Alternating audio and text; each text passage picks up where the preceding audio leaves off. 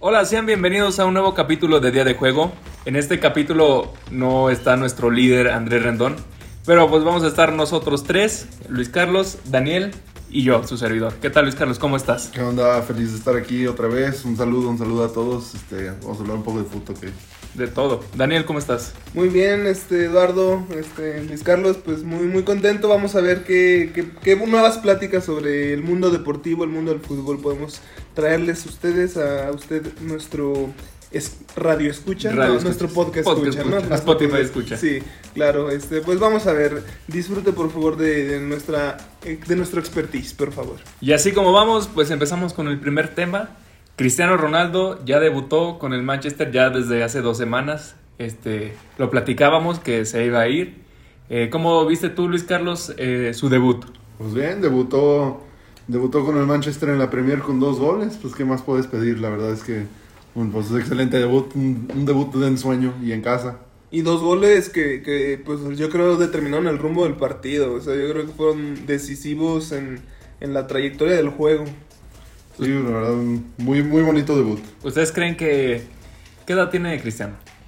36. con- va a ¿Crees que eso le 37. afecta en su nivel de algún modo o se mantiene a pesar de la edad el nivel que tiene Cristiano Yo Ronaldo? creo que inevitablemente lo va a afectar, pero para, pues es Cristiano Ronaldo, ve nada más la condición que tiene. Y pues si alguien puede quedarse unos años más, es Cristiano Ronaldo. Es que justamente yo me quedé pensando las semanas pasadas que estuvimos hablando del regreso de Cristiano y, y pues me quedé masticándolo y estaba pensando en por qué Cristiano había vuelto a, a la Premier League. ¿Por qué Cristiano, si ya había ganado todo con el Manchester y sabemos que él tiene como esa búsqueda, ¿por qué? ¿Cuál era su ambición? Lo comentábamos aquí en el podcast. Y yo creo que realmente esa ambición que él busca sigue siendo en lo personal. O sea, yo creo que él sigue buscando romper sus récords personales. Ya lo vimos con Portugal, se volvió el máximo anotador de selecciones nacionales. Y yo creo que su aspiración va a ser seguir en el fútbol de élite, seguir siendo pues cada vez mejor y él va a seguir peleando por los balones de oro, eso te lo aseguro. No sé si vaya a alcanzarle el nivel, pero de qué lo va a intentar, lo va a intentar Eduardo. Yo, te- yo tengo una duda, a ver, ¿ustedes qué opinan? ¿Cuál es su opinión? Cuando se acabe como esta era de que Messi y Cristiano Ronaldo entre los mejores de, del mundo, ¿quiénes creen que sean los jugadores que vayan a sustituir a, a- a ellos? Mbappé y Haaland, ¿no? Es que yo creo que desde mi punto de vista está muy, muy complicado que, que volvamos a ver algo como, como lo que vivimos con Ah, Cristiano sí, y con claro. Messi. O sea, yo creo que... Pero ya lo sobre habíamos vivido. Yo creo que es la gran rivalidad que, que existía entre estos dos y ni siquiera tanto que, que hubiera entre ellos dos, sino la afición, la que creaba, la atmósfera que se Yo creaba. creo que también por el hecho de que estaban Real Madrid y Barcelona también Sí, se creaba claro, eso Y mismo. luego con la era esta digital, pues aún más se pueden compartir más opiniones, generar más polémica, Claro. más argumentos. Pero yo siento que ya lo habíamos vivido cuando ¿Con estaba, quién? pues cuando estaba todos los de Ronaldinho, o sea, toda esa época que estaba Ronaldinho, Sí, Kaká, Luis Figo. Yo creo que ahí Pero se no necesariamente es que se acabe una era y luego luego ya otros otros dos así. Sí, Yo claro. creo que sí. No es así como que seguido, es una Yo vez creo- por generación. Yo creo que la gran diferencia que marcaban este, y que siguen marcando Leonel y Cristiano es este, la gran perseverancia en sus carreras. Yo creo que eh, a, de- a pesar de que vimos a Ronaldo, que seguramente les llegó al nivel, de que vimos a Beckham, a, pues a Ronaldinho, todos esos grandes jugadores, los galácticos, ninguno de ellos les llegó a los pies de lo que han durado en la trayectoria de estos montón. jugadores. Sí, eso sí. Yo creo que ellos como que sí sienten como esa pasión de fútbol, no sé. Como a diferencia de, no sé, yo siento que Ronaldinho lo hacía más por, por otra cosa que por el amor al fútbol. Sí, sí, sí, claro. Pues yo lo que veo que, para mi parecer, es el siguiente cristiano es Haaland.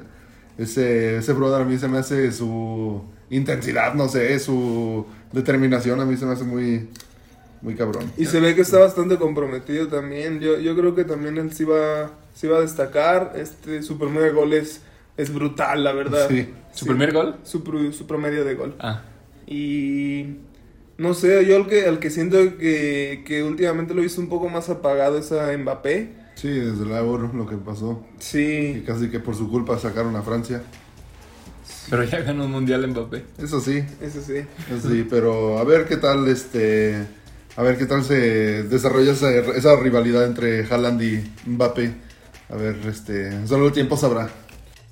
Bueno, y solamente me gustaría para cerrar este tema de Cristiano, hoy el Manchester United tuvo actividad, Cristiano entra de titular y muy temprano en el partido, eh, Cristiano anota, eh, también uno que se esperaría que fuera un debut soñado, pero al final el Manchester United termina perdiendo este partido contra un Young Boys Maldita sea. de, Sí, del un- equipo suizo. Un error mm, garrafal de creo que me parece que fue Lingard. Un pase para atrás para el portero muy mal medido y aprovecha el delantero del Young Boys para al minuto 94 me parece este meter el gol de desempate y muy este pues sí muy muy bonitas escenas ahí en allá en Suiza este unas celebraciones muy ¿Cómo. ¿Cómo cae el ánimo para, para un Manchester United que se estuvo hablando que con estos fichajes tenía un equipo para, para lograr la Champions? ¿Cómo cae en el ánimo Pues- perder contra un equipo que se esperaba que fuera un partido de trámite? Pues eso sí, pero no hay que olvidar que van en primero de la Premier. O sea, claro, es a principios de temporada, pero pues algo es algo, van en primero. Eso es algo que no habían podido lograr en casi una década más.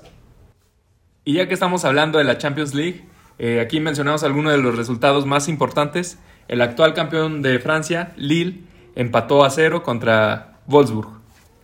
Eh, también otro partido que a mí se me hizo muy interesante, la primera parte, el Sevilla contra el Salzburg, en el primer tiempo marcaron cuatro penales, tres para el Salzburg, eh, erraron dos penales, el Sevilla eh, metió el suyo y por su parte el Salzburg también este, metió otro, dejando el partido en igualdad a uno. Otro dato curioso fue que al Sevilla se le expulsó otro jugador, precisamente por intentar engañar al árbitro eh, haciendo un penal. Entonces, muy, muy, muy extraño ese partido, un, un segundo tiempo bastante aburrido, pero el primero muy rescatable. El Villarreal empató contra el Atalanta a 2. Chelsea ganó apenas 1-0. Con gol de Lukaku, eh, cabe destacar. Juventus, ahora sin Cristiano, este, ganó 3-0 al Malmo. Y pues aquí tenemos a un hincha del Barcelona. Luis Carlos, ¿cuáles son tus opiniones ante la pérdida del Barcelona? Bueno, evidentemente una, una derrota muy dura, eh, una derrota no tan humillante como el 2020, pero, pero de todos modos cala, este, ya con, con todo y, y hinchas en el estadio, este, no se pudo. Eh, yo creo que para mí me quedo más con, más que con el resultado, me quedo más con la tristeza de cómo se nota ya la diferencia de nivel eh, entre el Barça y un equipo como el Bayern. Ya se nota que el Barcelona no es el equipo de antes y este, pues sí, sí da un poco de tristeza ver qué Vamos a, tan...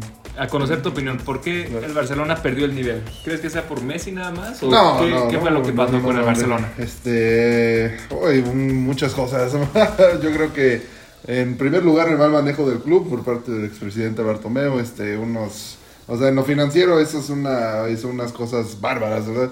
Que uno desde afuera, bueno, puede decir que qué mal, pero quién sabe las circunstancias, pero aún así no me explico algunos, algunos negocios que hizo.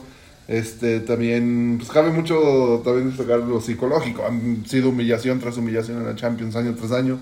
Este, ya los mismos jugadores, la misma alineación cada año, cada vez que los humillan y pues yo digo que ya lo psicológico también ahí, ahí se queda mucho de que a ver otro año qué otra, qué otra humillación va a ser y este y ya se ha visto cómo bajó el nivel el gacho, porque no, hoy de tiro el Barça no, no, no, no pudo hacer nada, ni un, ni un disparo a puerta tuvo hoy. Y en casa. ¿Cómo crees que se pueda recuperar el nivel? ¿Trayendo nuevos jugadores? ¿Cambiando los directivos? Mm, el tiempo, porque ahorita tienen a muchos chavitos que uf, en unos años van a ser unas bestias de los... ¿Como pero en mi opinión, uy, está Gaby, Pedri evidentemente, este Ricky Puig, si alguna vez lo, lo juntaron, no sé cuánto dure Coman, pero, pero mientras esté Coman no va a jugar, está el austriaco Yusef Demir, está Nico González, también nuevos este, revelaciones de la cantera que salieron en pretemporada. Muy prometedores, este, tampoco hay que olvidar a Ansu Fati, así que tenemos un buen futuro, solo que estas dos, tres, hasta cuatro temporadas podrían ser de transición, van a ser un poco duras, pero ya que maduren esos jugadores, yo creo que sí podemos llegar a volver a ser los reyes de Europa. O sea, esta Champions cero la gana el Ah, Barcelona. Para nada, para nada. No sé si vieron el partido, pero para nada, para nada. hoy jugaron, si juegan así como jugaron hoy, no, no van a ganar ni la Copa del Rey. Bueno, ya cuando subamos este capítulo, tal vez ya pasaron estos partidos, pero el día de mañana tenemos los juegos del Dortmund, el Sheriff, el Real Madrid y del Porto, del PSG y del Milan. Este también cabe destacar eh, mañana el Liverpool contra Milán. Este me parece que apenas, sorprendentemente, apenas la ter- el tercer o cuarto encuentro entre estos dos gigantes europeos. Este no nadie podrá olvidar esa famosa final en Estambul en 2005 con la remontada de Liverpool. Este así que se me hace, me parece que no se han vuelto a ver la cara, no sé si me equivoco. Y sí, sí, una disculpa, pero me parece que no se han vuelto a ver, la- las caras desde desde ese día en Estambul, así que muy interesante ver qué pasa. A mí me interesa saber si, la verdad, ahorita por el momento desconozco, no sé si en el partido de Atlético de Madrid y el Porto, eh, los mexicanos ya están listos como para tener participación en el encuentro. No sé si, si Jesús Corona y Héctor Herrera ya puedan este, estar participando en ese encuentro.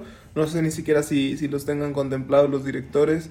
Pero en el caso de ser positivo, pues me gustaría pues tener un encuentro entre estos dos mexicanos en, en un partido de Champions League. Un partidazo, el Porto tiende a, a jugar muy bien en fase de grupos, este, se tiende a crecer, así que un partidazo que espera mañana. Y ahora, Daniel, que tú tocaste el tema de los mexicanos, pues ahorita están jugándose las eliminatorias al Mundial de Qatar. ¿Cómo tú ves a la selección mexicana? Pues mira, yo creo que de cierta manera eh, es una cuestión de resultadismo.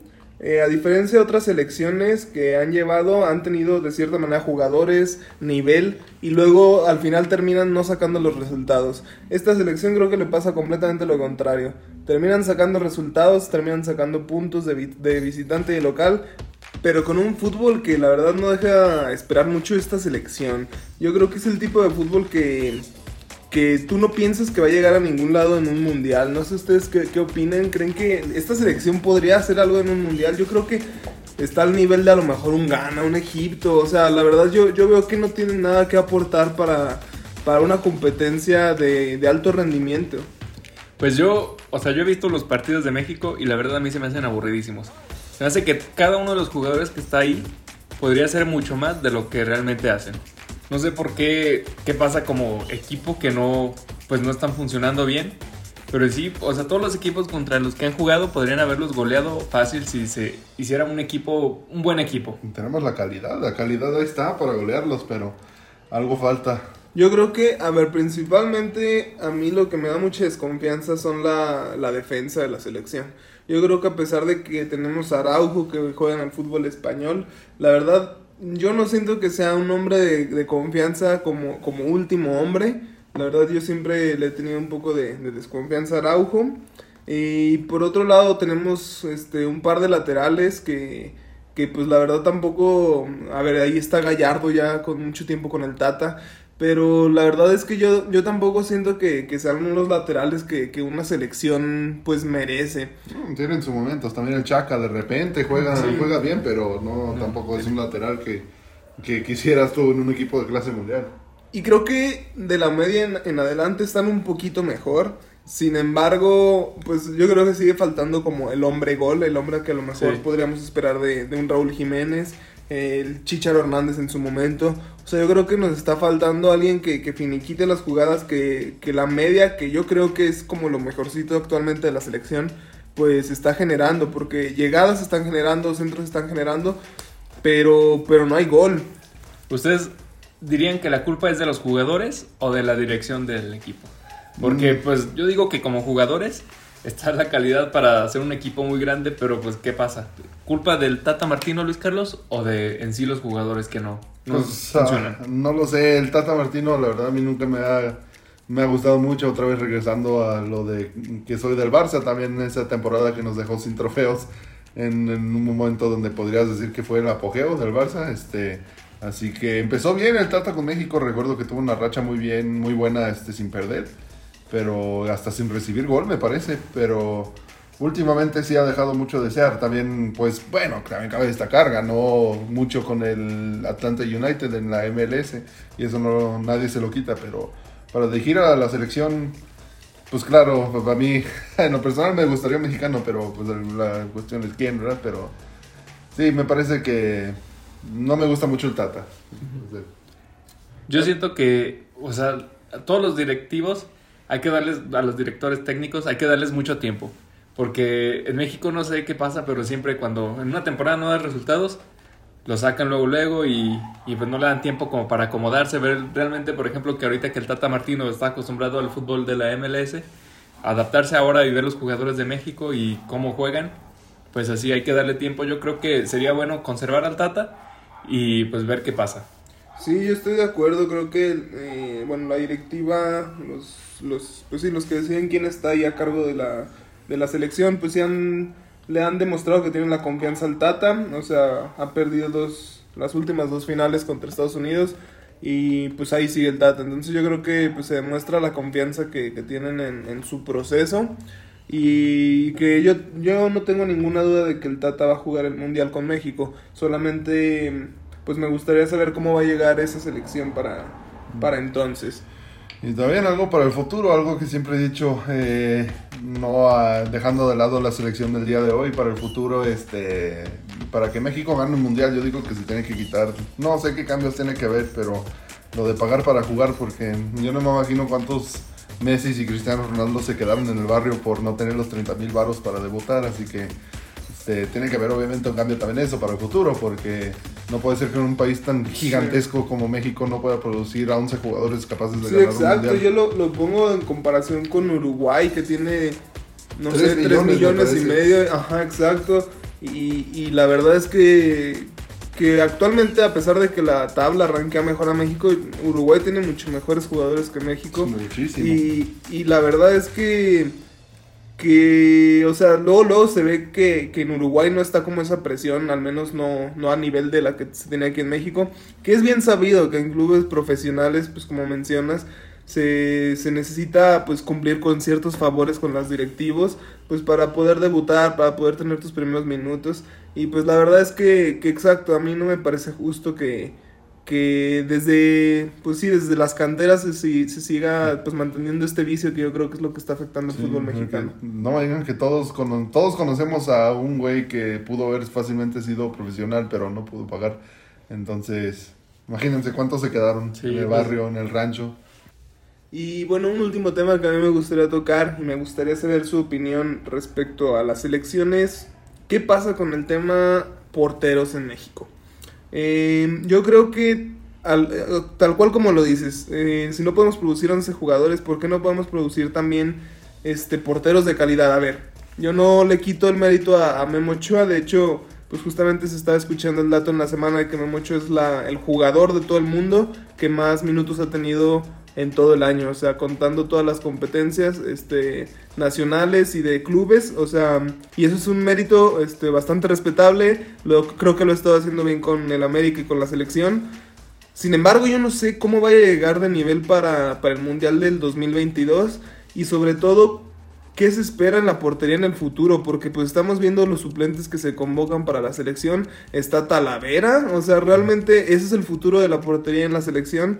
Eh, yo creo que el Tata ha pecado mucho de no apostar a arqueros jóvenes, arqueros que pues que vengan a aprender de la experiencia que Memo y que, que Talavera pueden brindarle en selección y pues siento que, que ahorita no se siente muy claro quién va a ser el siguiente portero de la selección mexicana. Tú, o sea, pero tú dices que no hay nivel en los porteros que siguen. Yo, no, yo, bueno, tal vez por ahí tengamos a, a Malagón, a, Acevedo, yo creo que esos porteros tienen nivel, pero es preocupante el hecho de que todavía no hayan sido convocados para nivel de, de selecciones mayores. Sabemos que el, la, pues la, el puesto de portero siempre suele ser un poco más veterano que, que el resto de los jugadores. Pero aún así yo creo que si tú tuvieras ya, bueno, si tú tienes ya un jugador con, con experiencia, con buenos resultados como lo es Acevedo, yo creo que, que él ya debería ser convocado, o pues otros jóvenes, ¿no? O sea, ya, ya traer más sangre nueva en, en la portería que, que puede irse alternando con, con los porteros de experiencia. Sí, pues no, no le quito que Memo Ochoa es posiblemente mi portero favorito de toda la historia, meramente por las memorias que me ha dado de recuerdo de mi niñez yendo a la selección jugar, este, unos momentos muy bonitos con Memo Ochoa, pero claro, desde el 2014 ese partido que tuvo con Brasil para acá, no puedo recordar especialmente alguna, alguna racha buena que haya tenido, pero pues... Este, sí, como dices, es, siempre es tiempo de, traer este, bueno, no siempre, pero ahora es el momento de traer sangre nueva. Eh, es hora de traer una nueva generación porque ya hemos visto muchos ejemplos donde quedarse con los viejos, quedarse con los que, ay, hace 10 años jugaron un torneo increíble, eso pues no es para nada bien, así que siempre hay que estar intentando buscar los nuevos, los nuevos, así que pues a ver qué pasa en el futuro. Pues sí, esperemos que pues México mejore su nivel que tiene y, y, pues el Tata Martino se adapte bien a- al fútbol y pues pues obtengan los resultados que realmente nosotros queremos ver porque aunque sí se han obtenido como dice este Daniel victorias pues no se ve el fútbol que pues merece un mundial, ¿no? Sí, vamos a ver cómo cierra eh, en octubre el año eh, con esta nueva convocatoria. Vamos a ver este si cambia algo. Vamos a ver si, si la adición de jugadores eh, que no estuvieron en la convocatoria anterior este, pues hacen que, que se sienta un, un fútbol más estable en la selección. Y pues este, vamos a ver cómo, cómo se cierra este año deportivamente. Y ahora que pues hablamos del fútbol mexicano, mencionamos algunos de los resultados de la Liga MX. El, el primero, el, el, pues de, mi, de mis rayos del Necaxa, perdieron desastrosamente contra el Querétaro 3 a 0. Y las Chivas empataron contra el Pumas en un partido aburridísimo. Sí, un 0-0 en el Olímpico Universitario de esos que siempre, es de trámite que siempre terminen ese tipo de resultados. El Chivas me parece que lleva como 2000 días sin ganar en el Olímpico Universitario, pero el Pumas tampoco es como que haga No, no mucho trae- esfuerzo. ¿eh? Ninguno de los dos equipos se veía un fútbol muy mediocre. en- Sin embargo, o sea, lo que es más preocupante es, sí, bien, o sea, ambos equipos no dieron nada para demostrar de, de fútbol, pero la inversión que tiene el Chivas es mucho mayor a la que tiene el, el Pumas, entonces ahí es donde se vuelve preocupante para un equipo como el Sí, Chivas. ¿eh? Sí, este, un partido donde se repartieron los puntos del Atlético San Luis con los el conjunto camotero allá en la pestosa Puebla, quedaron 2-2. Este, otro partido sorprendente donde el Juárez le ganó 2 por 1 al vigente campeón, a Cruz Azul. Este, eh, no, no está teniendo un torneo del todo bien el Cruz Azul, van en octavo lugar, pero pues bueno, ya vemos que cualquier equipo puede calificar a la liguilla Sí. con este sistema nuevo, así que... Y bueno, uno de los juegos más rescatables de la jornada, el León contra el Tigres. La verdad, un muy buen juego. El León lo fue ganando prácticamente todo el, encuentro. Y de último minuto el Tigres pues empata en, en tiempo agregado. Este, la verdad sí es un resultado que, que se siente un poco injusto para el León, que creo que hizo un poco más. Pero también eh, por parte del Tigres, Nahuel está sorprendente. Creo que de los últimos seis penales que le han tirado, él ha parado como cinco. Entonces, la verdad, sí es un Increíble. portero que se hace sentir cuando, al menos, bueno, la verdad en la cancha también es un ¿Qué portero. presencia a mí- tiene? sí, tiene bastante presencia y a la hora de los penales, pues también ha demostrado que, que lo sabe, lo sabe jugar. Como que los porteros argentinos son buenos, ¿no? Sí, eh, porque... Porque Marchesín cuando estaba jugando aquí Sí. también es muy bueno. El Martín es el que ganó la Copa América con, con Argentina. Este, pues, eh, no sé, en mi inexperta opinión, una buena presencia de portero es un... Es lo que hace sí, todo, claro. sí, claro. Un, un- un portero que se habla con su equipo da una seguridad encabronadamente buena, así que... Pues sí, lo tiene todo Nahuel para ser un Sí. muy buen portero. Y la verdad es que Nahuel es el tipo de portero que si no le vas al Tigres, lo odias. Realmente es un neta. portero que, que es molesto. O sea, es molesto en la cancha, pero realmente eso es el tipo de, de- de actitudes que te convienen dentro de tu equipo. Sí, una personalidad grande no es algo malo en el fútbol, es algo... Mientras se pueda controlar, claro, pero pues vimos también en el Real Madrid con Pepe, en los tiempos de Mourinho, la presencia que daba Pepe. Y bueno, ya como último partido de la jornada que, que vale la pena mencionar es el América contra Mazatlán, un partido pues en el que el América se llevó el juego 2 por 0 y pues se mantiene ahí en lo alto de la tabla. Eh, a pesar de haber sido pues estar jugando con un fútbol muy criticado, pues el América ha demostrado que, que pues ahí está, ¿no? Y que se hace presente, que pues ya le, le saca tres puntos al segundo lugar que es Toluca. Y pues realmente este pues está demostrando un fútbol que si bien no convence tiene resultados y, y pues yo creo que se puede esperar mucho de este América, ¿eh?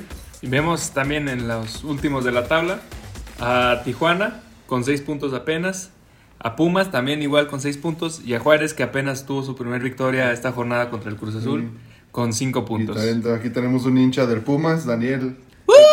¿Tú qué opinas del 17 lugar? A ver, si sabemos que estamos eh, haciendo una transición de directiva. Sin embargo, yo creo que, que eso no va a ayudar a, a cambiar los resultados. Mientras se tenga esta... Yo creo que el Pumas ya perdió mucho el hambre de, de ganar. O sea, yo creo que la institución simplemente está sobreviviendo. Está intentando pues no caer en la quiebra. Y realmente ya hace mucho que ya no buscan este ganar. O sea, simplemente acaba de ser su cumpleaños en el juego contra Chivas. 67 años. 67 años y tú los ves jugar a los jugadores con una pereza en su cancha de locales. Eh, o sea, yo creo que la mentalidad es la que ahí está fallando y pues simplemente no solamente de los jugadores, también de la banca, de los directivos, o sea, realmente eh, creo que tiene que llegar alguien para, para hacer cambiar esto porque pues realmente el Pumas es un equipo histórico y, merece mucho más. Pero yo creo que eso es lo. Bueno, a mí se me hace como lo chido del fútbol mexicano. Por ejemplo, antes eran como los cuatro grandes de México: el- la- las Chivas, el América, el Cruz Azul y el Pumas. Y como que ahora, pues cualquier equipo de la Liga MX puede ganar el, el torneo y es lo que lo hace interesante. No vemos como en otras ligas, como en la española, que es- está entre el Barcelona, el Atlético de Madrid y el Real Madrid nada más.